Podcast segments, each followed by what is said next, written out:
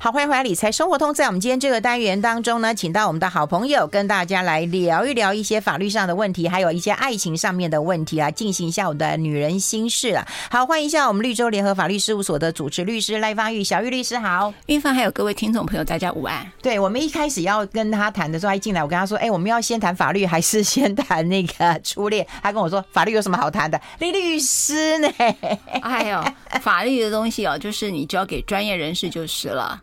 所以呃，有时候当然大家可以呃学一点法律知识，不要被骗。嗯。但是呢，真的遇到事情的时候，真的建议已经呃交给专业人士，避免有一些东西。你知道，我最近常常有一个说法，就是呃，你只要有一点好像不舒服了，你去 Google 一下，然后就好像每一则的 Google 都会告诉你现在好像不怎么样，你好像得了癌症一样，你知道？就是说你会发现有一些资讯性的东西，你不太会做个案性的判断，然后呢，会用一个很概括性的就以为说啊，网络上。这么讲，我们就得了什么病一样。嗯，那同样的，我觉得在法律也是。其实我知道网络上有好多呃很热心的朋友，都想要提供很多的法律知识，这是这是非常棒的哦。对。可是说实在，你遇到很个案性的东西，所以你绝对要回到专业去做判断。他没有办法隔空抓药的，他还是要呃请专业人士再一一帮你做评估，然后协助你。这个我就说法律大家可以理解这件事，但是对对对。那至于说那只是一个靠，就是一个呃尝试啦，只能这么。说，而且说实在的啦，这因为我自己身边也碰到一些案例，就是我们是姐妹淘，然后大家都说啊有读书，对不对？然后也有一些经验值可以分享。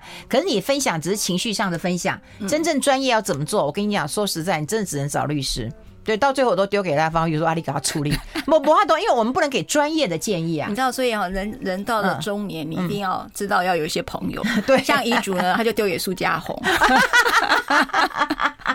然后感情呢，就丢给赖芳玉。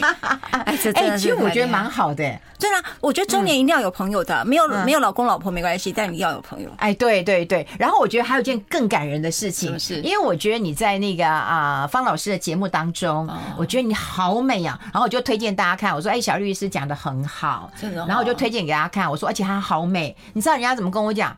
他说：“我们每个月听你的节目，哎，然后我们对小绿律师不了解吗？我觉得你们节目更好听，哎，哎呦，赶快拍拍手！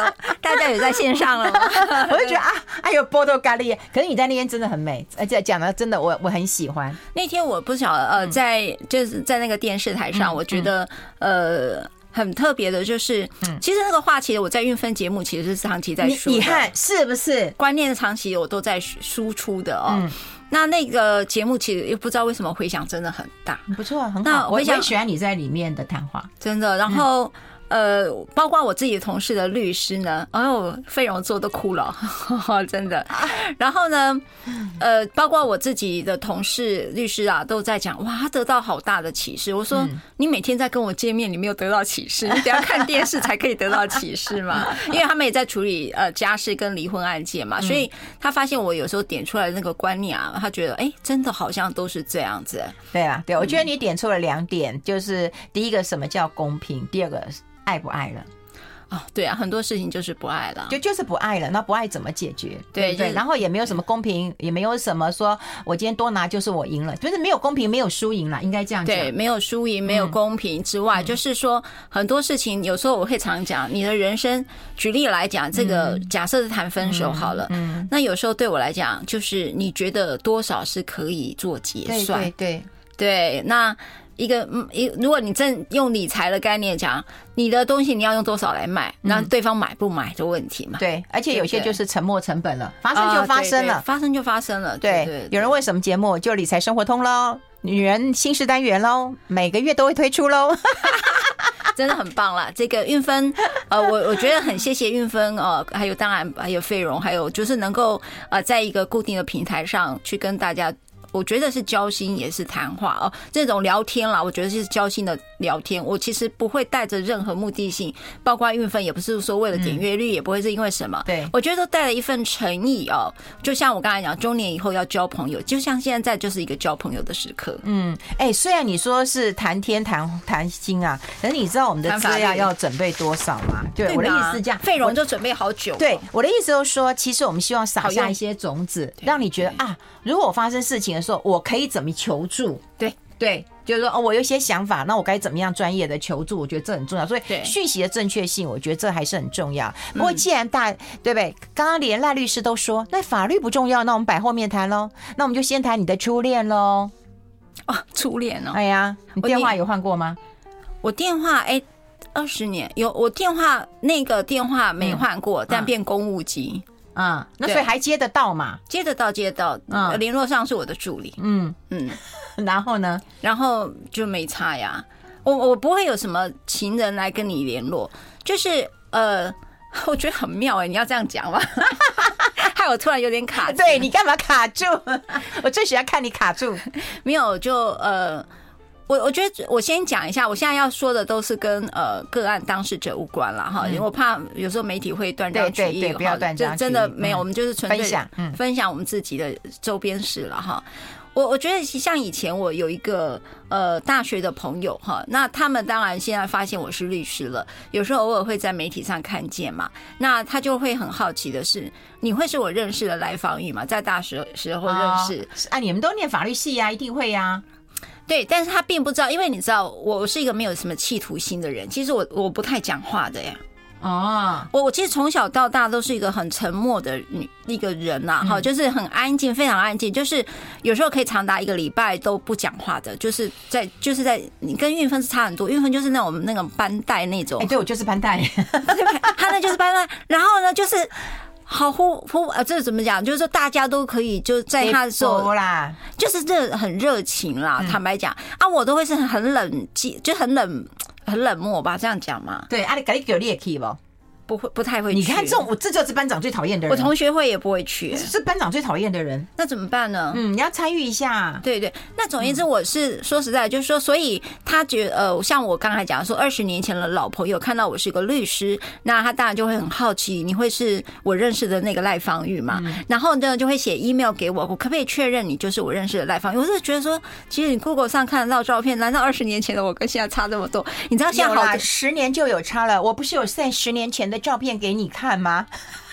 天哪，他昨真认真的打击我，你知道？夏韵芬他好夸张，你知道哦，不是朋友不敢这么干，我跟你讲，只有朋友会干的事。等一下吧，老朋友敢干的事情，我我我真的惹到他了，我真的惹到他了。我们先休息一下。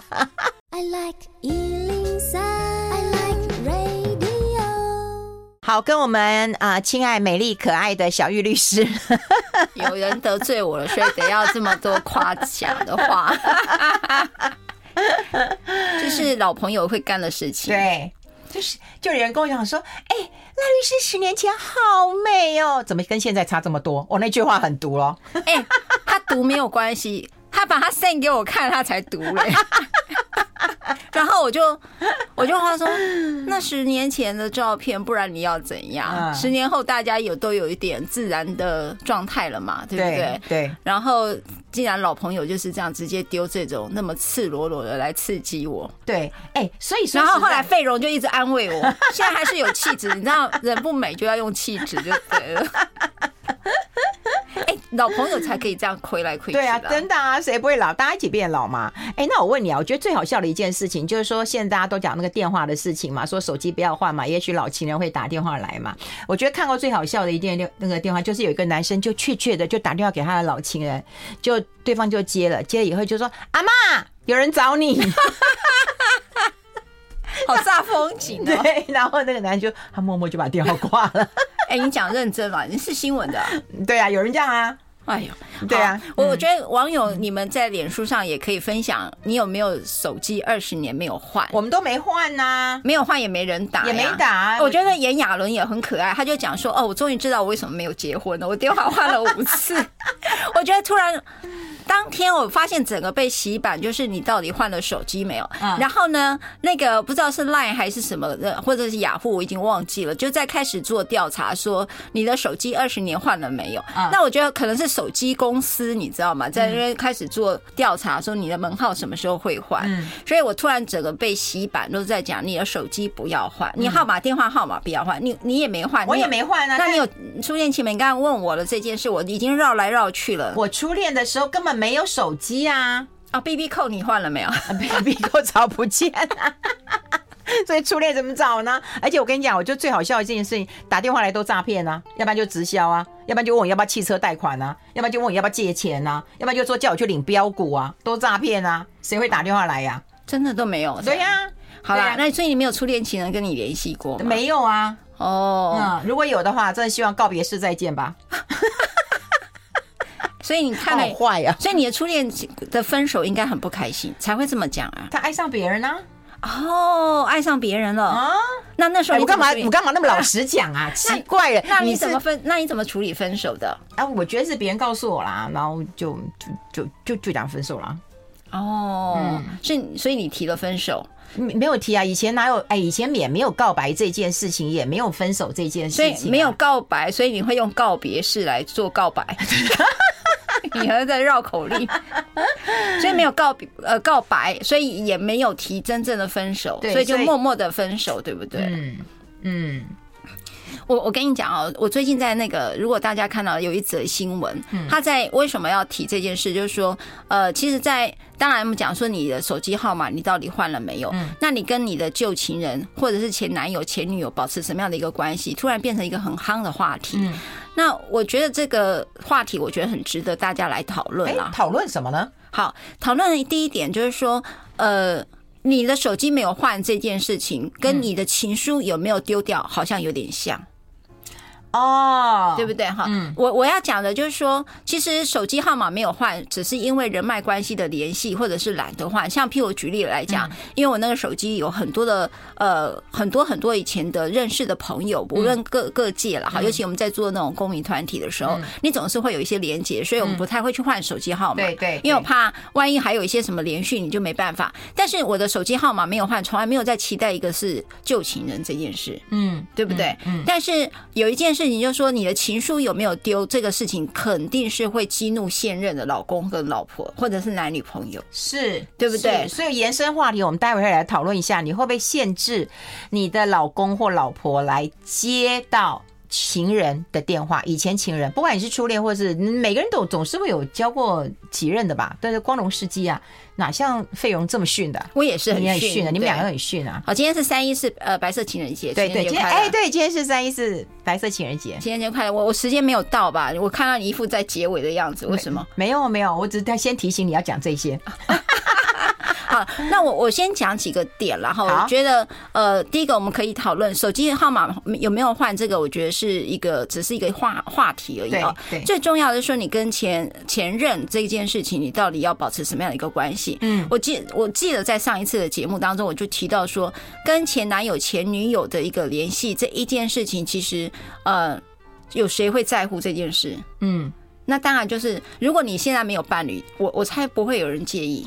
有伴侣的会介意，对，有伴侣会介意。那我再问一句了，呃，对方如果现在有伴侣，你要不要跟他见面？应该是不用吧？为什么不用？这个题目真的很有趣，因为我问了好多朋友啊，就是说。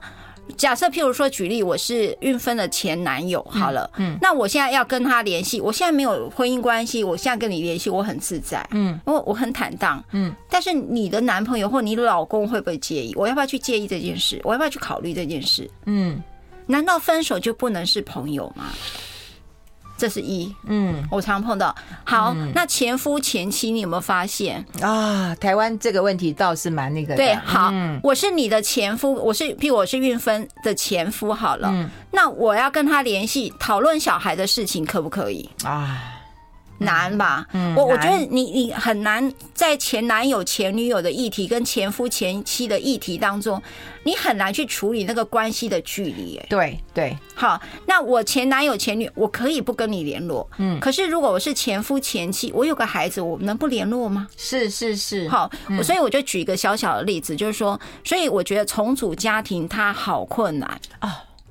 她好困难，我我记得以前我看过一位女性朋友，她就是跟我抱怨，她说她的老公呢好善，你看我们一直常常讲好善也是一种幸福，所以她这个她的老公确实跟她的前妻是好善的，我没有看过这么棒的一个前妻，典范前妻。哇，为什么呢？因为这对呢是青梅竹马哈，他跟他的前妻两个是青梅竹马，然后呢。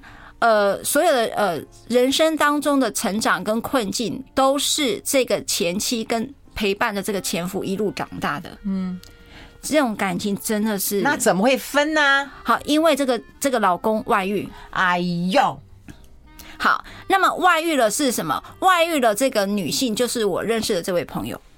我的朋友就被称之为所谓的小三。小三，好，那我们现在说实在，小三、小王或什么，在我的我自己坦白讲，自己职业这么多年来，我从来并不把这种感情世界这么廉价去定义他的他的身份是什么。我觉得只是你能不能健康的去祝福对方而已。哈，好，在这个感情的变动当中，这个男性很诚实的告诉他的前妻，我我说过，他们两个是青梅竹马的情分，所以他已经跳脱了。呃，一般的伴侣的那种爱是等于占有的关系。我觉得那个前妻用了爱是什么？爱叫做成全，成全。嗯，他成全他，因为他觉得说，假设你现在这位女性朋友可以给你更大的开心，嗯，跟幸福的话，我祝福你。嗯，我没看过这么棒、这么棒的一个前妻哈。那么小，当然，所以换句话说，这三个人关系就还是可以和谐嘛。嗯，对不对？好，那这个这个前你你你们大家可以各自去评去看这件事了。那这个前妻呢，就已经做到我们所说的好善的时候，好，这个问题就来了。你这样还有什么问题？什么问题？对，这个前夫当然跟前妻是有小孩的，那孩子就是这个前夫在照顾的，对不对？嗯，好。那么他们如果遇到小孩问题，友善父母是不是要一起讨论？哇塞，那三个人一起坐下来讨论吗？我我我无法。你无法，我无法。你是哪个原无法？我无法。我待会讨论。你是那个？我们直播会继续。那个老婆你会？哦，我无法。我们先休息一下。好好。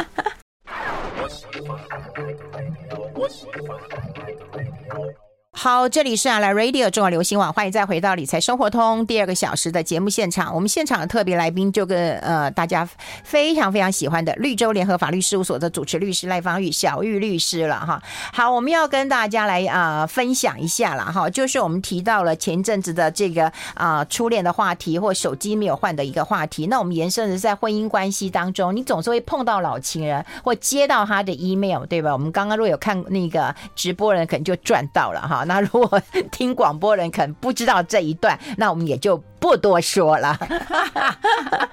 可是重点来了哈，也就是说，如果是只是爱情的话，或者，但是如果扯到婚姻当中了，你刚刚讲了前妻前夫这样的一个关系，还有现任妻子这样的问题，就算说感情再好，再相知、再再相惜、再愿意成全，可你叫他那个现任老婆。该怎么办呢？哎、欸，所以我我刚才在前一段我们在讨论那个三角关系嘛，哈、嗯，嗯嗯、那韵芳好像最后在广告前讲了一句“我无法”，对不对？嗯，你为什么无法？就是前夫跟前妻哦，他保持一个好善的关系，嗯、也保持一个我们讲友善父母的关系，这是我们认为是一个很棒很棒的一个离婚典范了啊、哦。嗯，嗯那呃，对于，但是对于现任老婆来讲。这件事情你无法接受是吗？比方说生活的习惯，你在我家生活了，那应该我来决定；或者是教养的习惯，也是我来决定，我不需要你来介入。嗯，对。如果你要成全我们的话，那请你不要介入过多。哇，这好难了。可是我们都在讲说，友善父母吗？嗯、就是你离婚了之后，还是可以共同讨论孩子的事情。嗯，然后关于孩子的教养问题都可以讨论。嗯，那这时候现任的老婆，你如果要我这个前妻，嗯，连我的孩子的教养都不能过问，然后不跟我的前孩子的爸爸来讨论，功课是你看还是我打刚看还是你打刚看？哈，是我打刚爱签名还是你？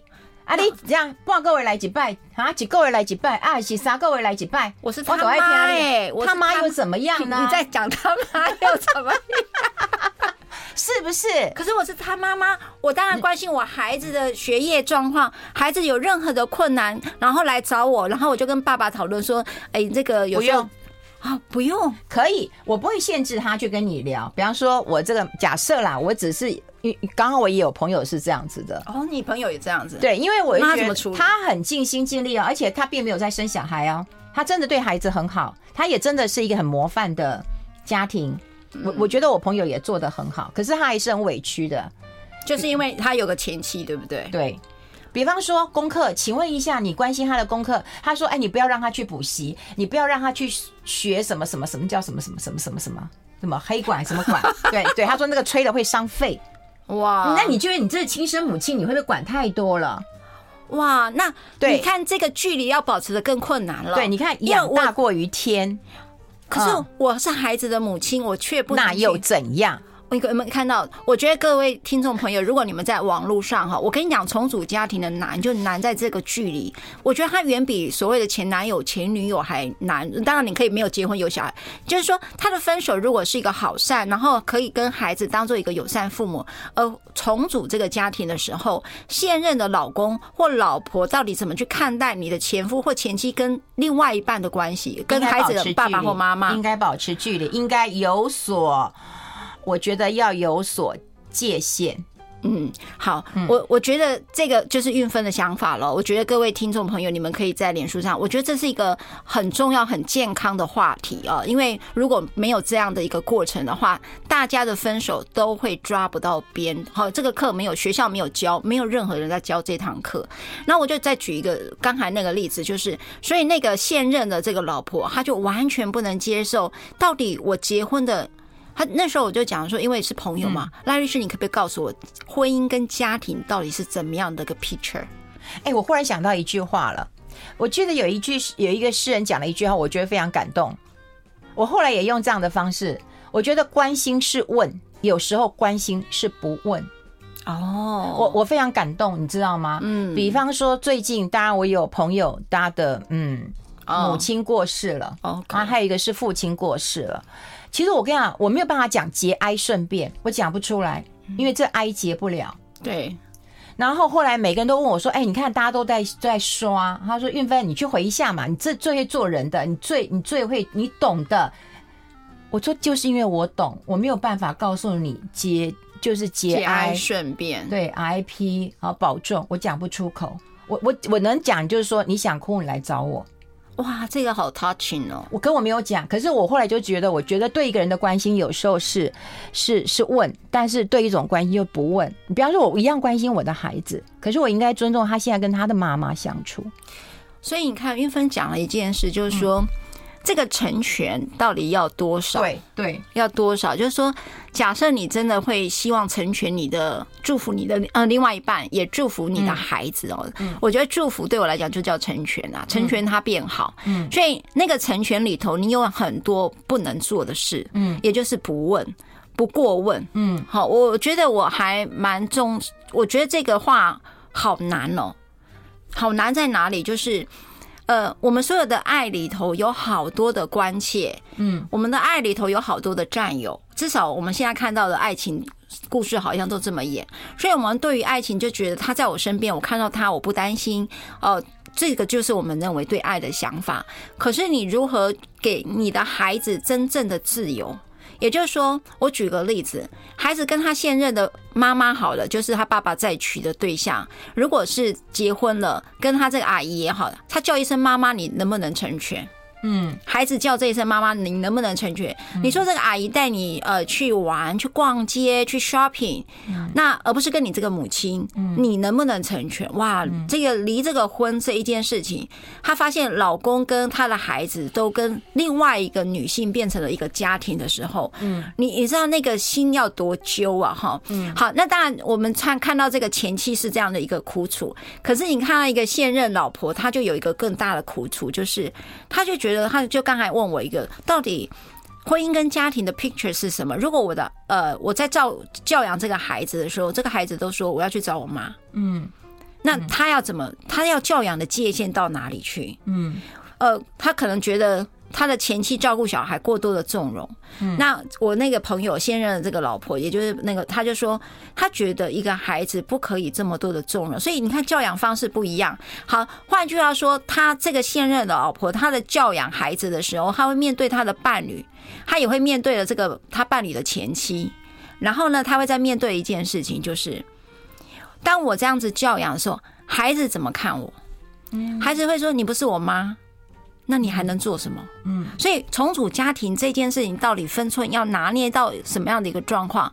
我觉得这真的是一个很大议题。所以前夫跟前妻的议题，我觉得这件事是最困难。好，那我再讲另外一个，从男性的角度哈，嗯，我有一个看到一个男性朋友，他就是他老婆再婚，好，嗯，他成全他离婚喽，嗯，然后呢，他也。他怎么呃？我觉得那个成全，我这里头有好多的了不起啊！哈，也就是说，他其实知道他这个女性，他有他知道他老婆已经有一个呃，可能呃很喜欢的一个伴侣哈。嗯。然后呢，我这位男性朋友他也是成全，好，那成全那是因为孩子那个女儿呢都一直跟着妈妈。那你知道那个这个男性朋友他告诉我什么？他说：“他说我跟你讲一件事。他说在除夕的时候，过年的时候，以前他们是 family 嘛，就都聚在一起。他好想知道他女儿现在状况怎么样。嗯，他就骑着摩托车，他那个那个他的太太跟他那个男朋友哈还没有结婚，但是是一个已经可能未来的一个老公了哈，就骑着摩托车带他去赏夜景，然后孩子坐坐坐在前面，他就跟着后面，就骑着摩托车关掉灯。”默默的也跟在后面，他他其实你这个行为听起来，你可以把他讲恐怖情人哦，但是你知道他其实跟的是他的孩子。他说那天的那个晚上，你知道除夕通常都很冷的，嗯，他说他怎么可以让孩子坐在前面啊？因为前面那个叫什么会刮风嘛。他说你为了要谈恋爱，然后你让我的孩子在那边刮风了。他说我什么都不能讲。好了，这个就是不能问。那不能问的时候，可是他很心痛啊。他说：“我，你，你，你真的很开心，但是我的孩子就陪着你这样子，呃，受苦。好，我的我的男性朋友，那我就跟跟他讲，就是像运芬讲的，有时候成全是什么？成全就是你看到了，你可能只能忍住，因为你过度的去谴责这个母亲，或去让孩子会夹在中间的时候。”嗯，那个孩子会更揪心，因为他不能够自由自在的跟任何人建立关系，包括他妈妈，还有包括他的这个现在他妈妈的男朋友，很难很难，真的很难。我们先休息一下，我们先休息一下。I like 103, I like radio。好，我们持续跟我们的小玉律师来聊一聊了哈。说实在，在这种婚姻关系当中哈，真的如果说有那个。有多了一个人，我觉得真的是这个婚姻很难走下去。我不是叫你看那个大豆田永久子跟他的那个三个前夫吗？你看了没？那部叫什么？大豆田永久子跟他三个前夫。大豆田，我真的念不出来。我觉得那部电影呃是影集吗？是影集啊，你一定会喜欢看。叫做什么剧名？我刚不讲了大，我这样人家以为 NCC，我说我在广告嘞。我待会写给你好了。他的剧名就这样，松隆子演的。哦，松隆子哦，因为松隆子，我觉得他跟我们年代差不多，然后他就演他有三个情妇，然后我跟你讲，他其实他跟他的先生，其实他有一个先生，其实跟他很好，一直很好，是心灵伴侣。可是他为什么这么好还要离婚？嗯，因为他先生其实心里有人，但他外表没有没有做出来，他还是很照顾。可是他知道他的先生心里有人，这也是一种成全吧？是是是，对呀、啊，所以我觉得婚姻太复杂了，有时候就是有时候关系不爱了就、嗯、就放手吧。是这样吗？是哎、欸，是不是？是不爱了，何苦为难他，为难你自己？那如果你还爱着，你怎么办？他不爱你了，你但你还爱着他，怎么办？就就，就这样才麻烦呐、啊。嗯，我我觉得那个这个，我觉得在我们处理的当中，就是、嗯、呃，不爱了这件事情，呃，让另外一方有一个存在议题。那个叫什么？就是自我认同的这部分。有时候，呃，你如果大家常常听，如果你一路陪着我们跟玉芬真的这样走过来，我常常讲到一个，嗯，呃，你的伴侣跟你有一个叫做理想化的过程，就是，就是说，呃，他你这个一个理，我们都会有个理想生活。那这个理想生活当中是谁来投射的？可能就是你这个伴侣来投射，你是一个多么美好的一个人，是你理想中的自己。哦，投射，它是一个投射，就我们讲上次以前就在讲说一个像镜子一般的投射到你身上来，对不对？嗯，那所以我们总是有一个需要一个对方来依恋你，然后来认为你是他理想中的一个伴侣。这时候我们会觉得，在你被追求的过程当中，我们是如此的完整。对不对？好，所以有时候婚姻当中，你为什么知道会渐渐渐的往下走的原因是，他可能不再崇拜你了。你知道，再是偶像，你跟他看到他上厕所，你也会发现会破灭吗？是吧？穿个短裤内裤的时候，你应该是 整片人如果变这样，你还是看韩剧就好。对，韩剧简直救了我们，日剧也救了我们。对，没有追剧，你叫我们怎么过怎么的人生呢？对对，再是偶像在你前面就是穿个内裤，你大概都破灭了，然后对，所以。呃，我意思说，所以那个偶像化的过程，本来你被崇拜的那个过程，从婚姻前那种崇拜跟追求，走到婚姻当中是会破灭的。那那个会破灭的当中呢，其实你的自我价值某种程度开始被削弱了。嗯，所以你们会知道为什么会外遇，因为你外面的那个人总是还是在崇拜你嘛。可是婚姻内的那个人绝对不会崇拜你，对不对？哎，你讲的是哎，是，所以。真的是哎、欸，所以当我看惯了你上厕所的样子，对不对？然后穿个汗衫，然后还那个，对不对？还破掉的走来走去，我还崇拜你哎、欸！对对对，肚子还微凸了，完全没有 settle 的发型了之类的哈。就是但外面的人会崇拜，但外面人会崇拜，因为他还是看到你比较光鲜亮丽的一面嘛。嗯，所以你会发现。为什么会很容易婚内出轨的原因，就是他们觉得外面人还会依然崇拜，而旁边那个人其实不再崇拜他。那你说这个男人或这个女人，婚内的这个人，到底他还爱着他的老公或老婆吗？我认为还爱着，他只是说他有一个那个部分的需求被别人满足，而不是被你另外一半而满足嘛。嗯，好，所以有时候你讲外遇就是不爱嘛，我不会那么觉得。有件事情大家不要用婆媳外遇这种事情很廉价的去定义了整个婚姻。我觉得你往下再走的时候，完其实我自己看到都不是这个样子的。嗯嗯，好，所以呢，我是指说，假设你在这种婚内的状况下的另外一半对你的情感理想化过程都整个破灭的时候，嗯，那你能做的是什么？嗯。我我觉得那个不爱的是什么？哈，就是说他不爱你了，你的心里就很可能会跟自我认同跟存在价值被否定，因为你其实还爱着那个老公跟老婆的。嗯，他因为你还是希望他崇拜你，但他做不到，因为你你现在这个原配不管他怎样就是做不到，臣妾办不到 啊，臣妾办不到。对呀，好，那这个时候他的不爱你如何去去去接受这个事实？我觉得大家就很难，因为为什么自我价值是被否定掉？对。那你怎么办？对，所以你你会怎么办？你对了老半天，你要怎么办？如果是你，你要怎么办？不知道，我怕我现在会乱讲，怕 他口怕他吐真言，突然又乱。对，好，呃，我我对，那你那样分析完之后，你会给你的当事人或你的朋友。做什么样的建议？对，你在下一步啊？对，你讲完之后下一步啊？好，嗯，我我要跟各位讲哈，我经常会跟我朋友做一个建议，就是不爱你这件事情，并不代表你们的你的自我价值就不存在。我觉得你一定要。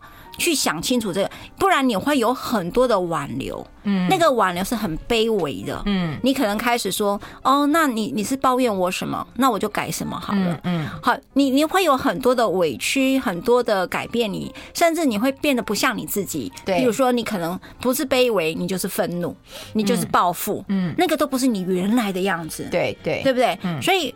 我觉得保有自己的样子，在别人不爱你的时候，你依然保有你自己的样子，你是需要更多自信的。嗯，所以你一定要很这。所以我我每次在处理分手议题的时候，比如有时候他朋友讲：“哎呀，你谁谁分？”我说没有，是因为他够自信。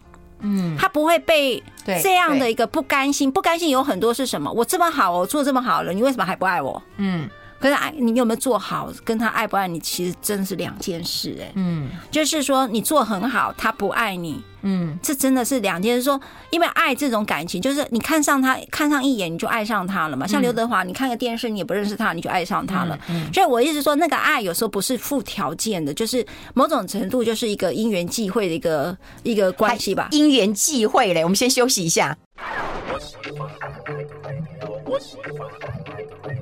好，欢迎回来，理财生活通，我是夏云芬，在我旁边的就是我们绿洲联合法律事务所的主持律师啊，赖芳玉赖律师啊，刚刚有跟大家来分享一下，因为我们讲过了，你说要要分手哈，不爱了，那不爱就是一个还在爱，一个人不爱了嘛哈，所以我刚刚讲说，你可能要花很多的时间去跟那个还在爱的人，因为还在爱是痛苦啊，谁在乎的谁痛苦啊，谁记得的谁痛苦啊。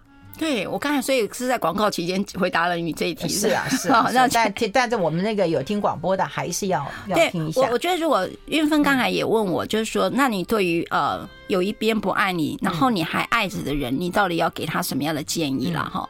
那我先跟各位朋友也分享，我往往的建议就是，你要如何用一个方式，就是第一个就是。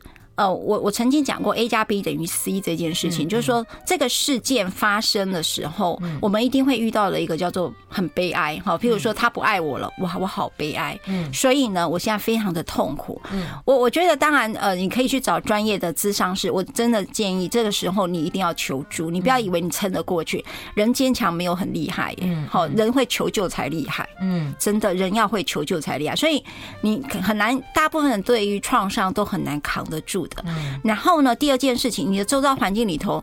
是很难有人理解你的创伤的，嗯，所以因为我们要表现的好像很过很厉害哈，然后生活过得很正常。那我们有个词词叫做 trauma informed，叫做创伤知情。所以你的重重要他人也好，譬如说你的孩子也好，或者你周遭的朋友啊，他有时候会对你的创伤是不够理解的，那你会带来很多创伤的无效反应。又这边用法用很专业用语，所以无效反应可能会喝酒啦，你可能会用骂人啦，你会用迁怒啦，你会用 shopping 啦，哈，你会用各种。各各种方式来处理你的创伤，但是那种创伤的处理方式只会让自己陷入更糟哈。你喝酒不睡觉，所以我会觉得你就真的去找专业人士。好，那面对这样的情形下，你去找专业人士是一个之外，还有一个东西，我觉得是一个小小的美感哈。那个美感是什么？你看到那个事件的时候。你我不知道你有没有任何一种信念或者是信仰都好，你一定要先想这这这个事情的发生对我一定是一个祝福，嗯，一定是有一个什么礼物等着我去领受，嗯，你就先评价它是好事发生了，嗯，好，就是说人生其实有时候遇到这种事情，一定要让你改变，那那个改变一定会是对你来讲是一个重要的议题，那表示什么？重新自我整理的时候。你知道吗？我觉得人可以重生，重生就是重新整理自己的时候，是一个很美好的事。我我举一个例子哈，就是说，有时候人是习惯在一个悲悲哀的情绪里头，你可以理解吗？很悲哀的情绪代表什么？才有安全感。有人是习惯在悲哀的情绪里面或抱怨的情绪里面取得一个安全感，你一定很难理解我讲这句话。你去讲，譬如说要来离婚的人，他可能婚姻困境当中都已经十年，那请问你这十年怎么过的？我很可怜过的，对，我只要一直抱怨另外一个人，其实我就是往下走了。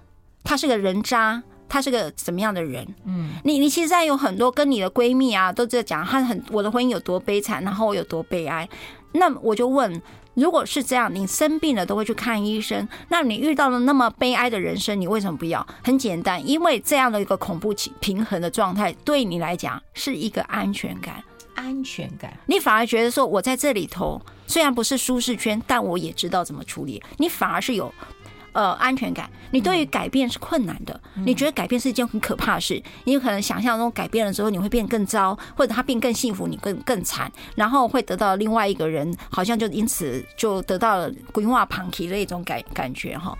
所以我要讲说，当你面对另外一个人不爱你的时候，你有一个地方就是这个一定是一个祝福。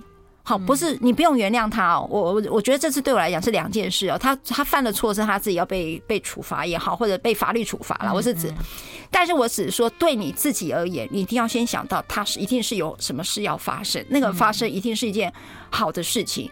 也就是你不要先被悲哀的情绪先整个淹没掉，因为那个是我觉得很多的媒体，我我觉得有些。呃，报复性的新闻太多，就是我我刚才一直想，报复性的新闻太多，然后太多的悲情的故事也太多。嗯那你如何在这个里头跳脱出那个社会上已经标签出来的一个评价，然后你找到另外一个好的评价，你才不会等号等号一个这样，我长期陷入在一个困境当中，而这个陷入困境困境当中，你会反复反复的发生。我为什么要这样讲？其实我有一次跟我的心理师在讨论一件事情。如果你对于这个改变永远是用一个悲情来看的话，你再换另外一个人生，再跟另外一个男朋友、女朋友交往，或者是再结婚另外一个，你也会重复哦。我们叫做强迫式的重复，找到那个 pattern。那好多人都会想要在这种重复性的这个 pattern 里面去找到一个逃生的技能。嗯，我不知道大家有没有听懂我在讲。我经常遇到我的当事者。可能这这个 A 婚姻他失败了，B 婚姻他又失败，他就搞他就改变了，但他还是继续失败。那他就说，为什么我老是处在一个被害者的状态当中？哈，可是我都后来发现，就是因为很多的 pattern 在前一段的感情当中，你没有找到你的礼物，你就会再重复发生同样的问题。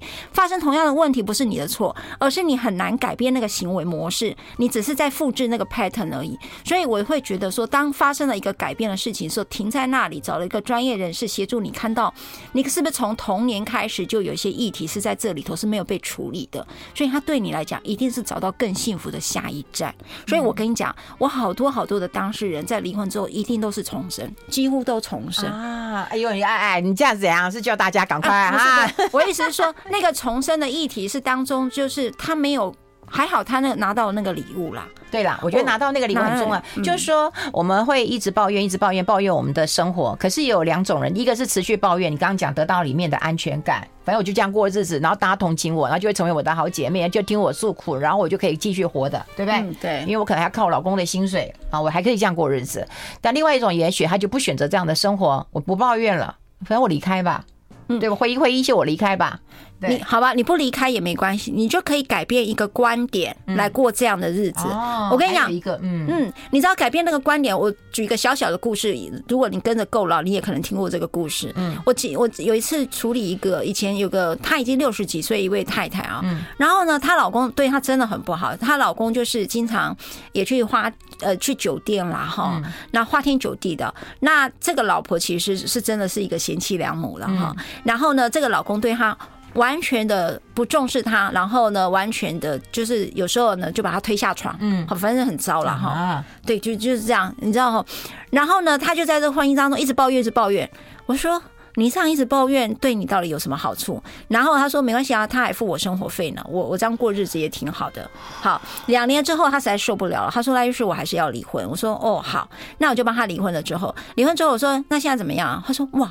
我的前夫每天来追求我，我们先休息。I like 103, I like radio。好，我们持续跟小玉律师来谈呃谈一谈啊。可是我刚最最兴奋，就听到前夫又来追求了。对，我跟你讲，怎么会这么巧？嗯，不是，怎么怎么那么巧？你对别人来不是我的意思，我干嘛前夫来追？应该是别人来追啊。我的意思应该是这样。没有，反而就那个事情，就是前夫就回头追求了啊。那。当然，我我跟他讲说，哦，那那这个，我我要讲的是说，是不是分手之后，其实更人是更有魅力的。当然，我不是鼓励分手，我还是要回头讲，就是说人是改变。我讲说改变，改变的时候，其实他才会看到你的呃你的不同嘛。对。那你知道吗？那种那种过往就开始了，就是开始追求。嗯。那当然，有没有人会再跟前夫再结婚的？也有啊，也有哈，好多哦。啊。然后呢，结结了又离，离了又结的也是有啦。哈。那我觉得前夫跟前夫保持，跟前男友跟前女友也好，嗯，就是呃旧情复燃的到底有多少？我觉得其实手机电，我我还是要回到我们原先的话题，嗯，手机号码没有换这件事，是意味着是你们的可能性还有多少？嗯，那你还愿意再旧情复燃吗？嗯，好像我对我来讲其实是困难的，嗯，哎，哎，真吗？我我觉得对我来讲也是困难的，因为他变了嘛。我也变啦，哦，对吧？我们刚才讲二十岁跟四十岁找的对象会不一样吗？可能还蛮柔顺的，现在恰早不记得像没抓你。你以前怎么可能柔顺？我算是乖的哦，模范生哦。费勇，你相信吗？摇头。你 网友你们。在脸书上，你相信他以前是柔顺的吗？你说我还差不多，很乖的。你乖给谁看？我是真的冤枉啊，大人。他只有对我跟你讲，班长对谁乖？班长只对老师乖。哎。哟，你这话好重啊，好精准的，好重啊，好精准的班长，以后叫你班长。好啦，所以我说前夫跟呃前男友，我觉得对我来讲最难的议题是那个距离哈。嗯，那那个距离就是如果有重组家庭的时候，我觉得有有有孩子的话啦，我觉得那个距离是最难拿捏的。嗯，那我觉得有一个 make up 就是我刚才讲的成全。那第二个就是我们刚才讲，你面对了很多人都相信我是很温柔的。啊，你们好朋友，我觉得你们这些网友真的是果然，好坏哦！有一个人不相信你，你知不知道那张爱玲小说里面有一篇那个封锁，就在谈当真人跟好人，你要选什么？一定要当真人好吗？当好人别了。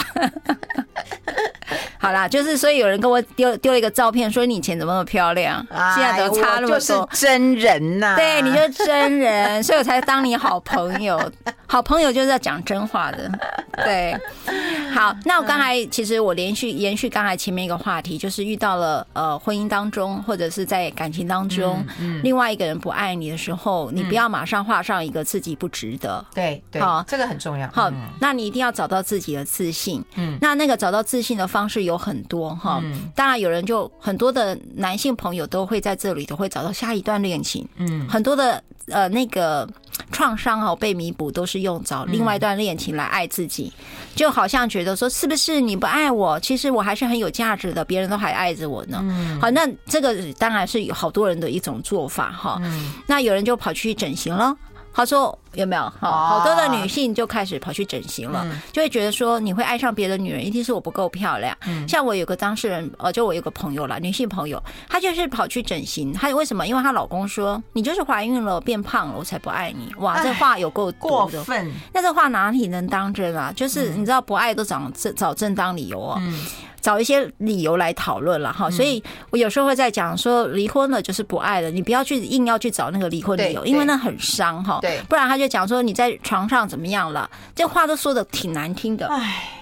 真的，真的，我觉得那个离婚起诉书真的很糟糕了哈，所以我们有时候不要把那些因为诉讼上的攻防当真哈，包括不管他用各种方式，可能在呃，反正用任何在你的社交圈里面去攻击你，你都不要当真。有时候他只是面对一个你不爱他这件事情，他很难承受，然后他也要去说你是真的很糟糕，你才会不爱我，不是我价值不够，是你很糟糕。那我觉得，所以。呃，我们经常看到分手议题，你会有一些报复性的行为，呃，你可能会看到很多是一个攻击性的行为，但是对我来讲都是一个创伤反应。哎呦，那你怎么去处理自己的创伤，或者是怎么去理解对方的创伤的处理方式，你才不会因为对方的创伤而造成的攻击性行为，让自己陷入非常的沮丧哈。那我觉得这个时候你应该去找到呃智商师来协助你走过这一段啦。嗯，对，这很重要。对，有人还大部分还是相信我是温柔的，至少他们讲说人是柔顺的，但是人也会随着时间的改变。这个是今天的话题吗？你是温柔的这件事是今天的话题吗？哎、欸，我跟你讲，我这至少还会有人相信跟不相信。如果人家问赖律师，人家就绝对是温柔啊，百分之五百的温柔啊，那需要问吗？就不用问呐、啊。那只有我们这种反差的才有。我真的，我真的是温柔的。他的温柔是骨子里的，不在嘴里。他的韵芬的温柔是真的是在骨子里，就是说他对人好容易，他好容易原谅。他其实不太看到人家的缺点，也看不太到别人曾经对他的伤害。他瞎瞎了眼，瞎了狗眼。我觉得你有对象哎。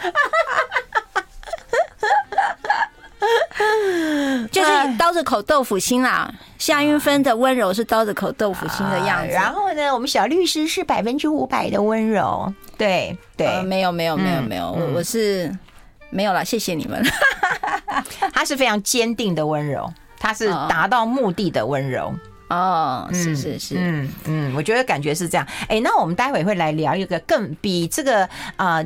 比方说你坚毅，或者是你强悍，或者有人说我恰北北，更难的一件事情是什么？就是报复哦。就很多人其实会报复哈。那我不晓得你在你的案例当中有没有报复？比方说，好，我老公有假设了哈，我老公有女朋友，哎，他有小三，那我就去找个小王，对不对？或者是说，哎，今天好那个离婚了，好，你要你有有新欢，哎，我也赶快去嫁人。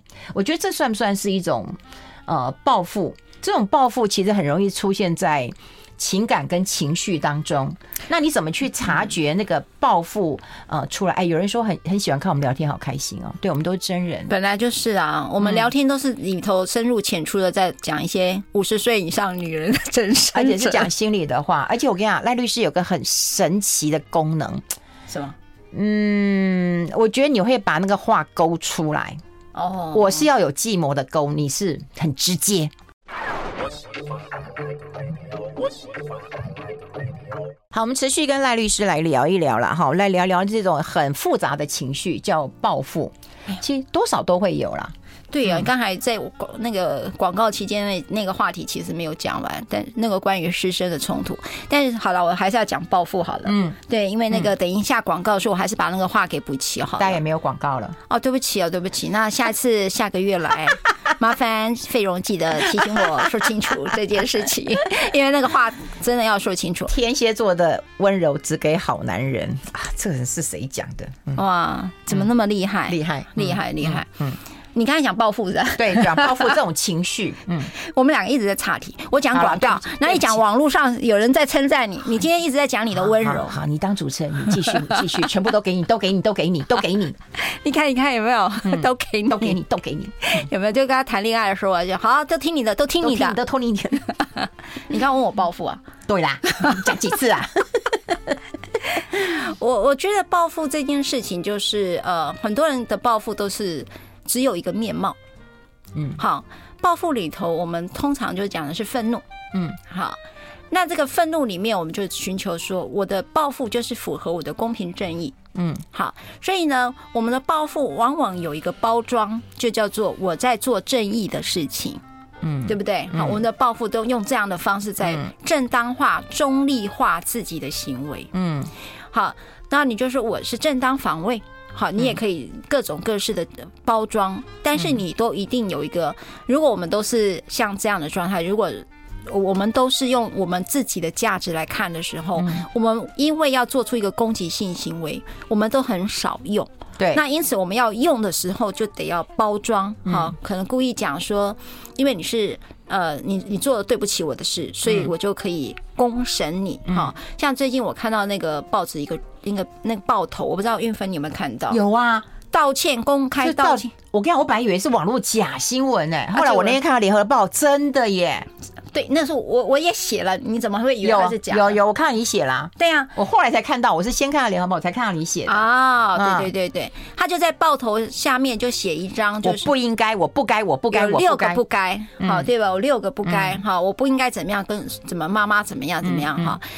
就是说，那种报复性的行为跟报复性的新闻，其实目前大家都在模仿。嗯，那报复这两个字，对我们来讲都是，你会对我来讲就是攻击。譬如说，我们讲复仇式的色情，嗯，复仇式的影视照片的外流，嗯，有没有？对，好，仇恨性的言语的散布，有没有？这些都是。报复，好，这个报复都报复这个社会，我的家人或者我的老公老婆对我不公平，或者男朋友女朋友对我不公平。嗯，你有没有发现报复跟公平议题是连接在一起的？对对对，好，你会觉得，所以我就会行正义的事情。嗯，那他的情绪是什么？哈，他的核心价值叫做公平正义。嗯，那么他的情绪叫做愤怒。嗯，好，他的行为叫做攻击。好，光这样的东西，你就可以把它拆解出来三个，三个。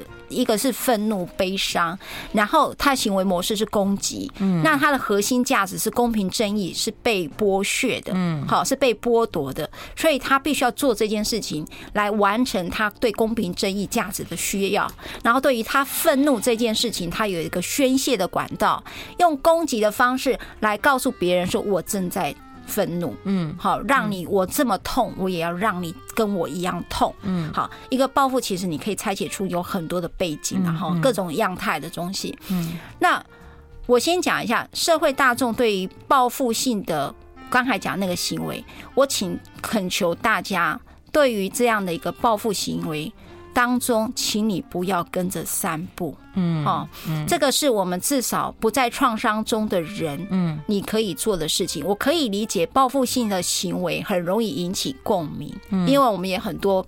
不公平跟不正义的事在自己的呃人生当中是发生了，嗯，所以当有一个人去行使报复的行为的时候，你会发现好多的酸民或者是所谓的正义乡民都会来围攻这件事情，然后我们就会形成了网络霸凌，嗯，就是网暴这件事情，如果是有有。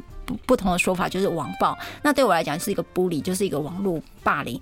那网络是一个很可怕的世界，就是它来的又快又急，所以要去防堵或者是防防止这件事情几乎是来不及的。嗯，好。那我们来回来讲这个说，如果我们是第三者的话，请你带着创伤知情的概念来看待这件事情，知道这些都是创伤的反应。嗯，那我们来看看，那如果站在愤怒者这件事情的的状态，就是我正在愤怒的时候，你到底能怎么做？嗯，我我我觉得有一件事情是你知不知道你正在愤怒？嗯嗯。好，你当然会知道，对不对？好，那我跟各位讲，当你如果知道你正在很生气的时候，我现在回头问一句，玉芬，你正在很生气的时候，你会有像我刚才讲的攻击，然后实现自己公平正义，然后宣泄自己的情绪，你会这么做吗？我不会啊。好，嗯，你为什么不会？愤怒来就愤怒，你为什么不会？我会自己躲起来啊。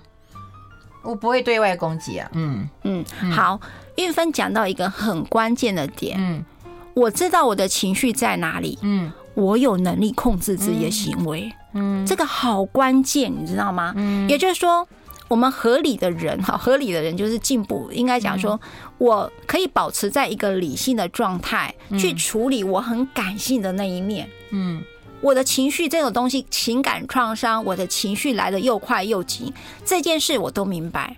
但是这件事情我明白了，我也觉察它正在发生的时候，我的理性是足以控制我的行为的。否则，我说实在的，我们不需要法律，我们不需要法治国家啦。我们全部用网络公审，用媒体公审，对吧？那你就用很多非法正义在那边实现了嘛。嗯，好，他为什么至于会健康文明的原因有几个关键点。第一个关键点就是我们都有足够的理性来处理我们很感性的那一面。嗯，第二个是我们有足够的能力看待创伤的议题正在发生。在我自己的身上发生，那我怎么去处理我自己的创伤？因为那个人是怎么样？我常常有时候讲，我有时候看到人家的，我都会讲说，你要明白，你的人生比他值钱啊！我我常讲很重要，你的人生比他值钱，也就是说，他可以匪类，但不代表你人品也要跟着他匪类呀，嗯，对不对？他不值得你变成一个不像你原来样子的人，让你失控。有啊，我朋友就因为老公哦离了婚以后春风得意呀，女朋友一个一个交，又年轻又漂亮，偏偏他女生对真的也很好，长得也很好，但就没有就没有过成这么幸福的日子，对不对？好，我跟你讲，他非常的不平。我跟你讲哈，我所有的被害者案件，不管是家暴、性侵，或者是婚姻中困境的人，所有的被害者情节。只有一个过不去，嗯，就是他怎么可以做了这种事情，没有得到惩罚，还过得比我幸福，就是这个情节过不去哦。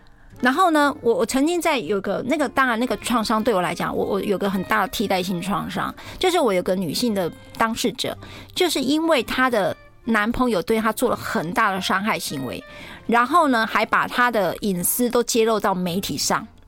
我其实为了他在性侵害犯罪防治法加了一条条款，就是你不可以把别人的隐私散布在呃网络上或自媒体上，不是只有一般的传媒，包括自媒体你都不可以。嗯，然后那件事情让这个被害者因此就选择了一个很不好的。应该讲说我很悲伤的一条路，然后呢，他为什么在那一次选择那么悲伤的那一条路的原因是，他看到了这个男的他再度结婚，然后也生了小孩。哇，这个对照太太痛苦了。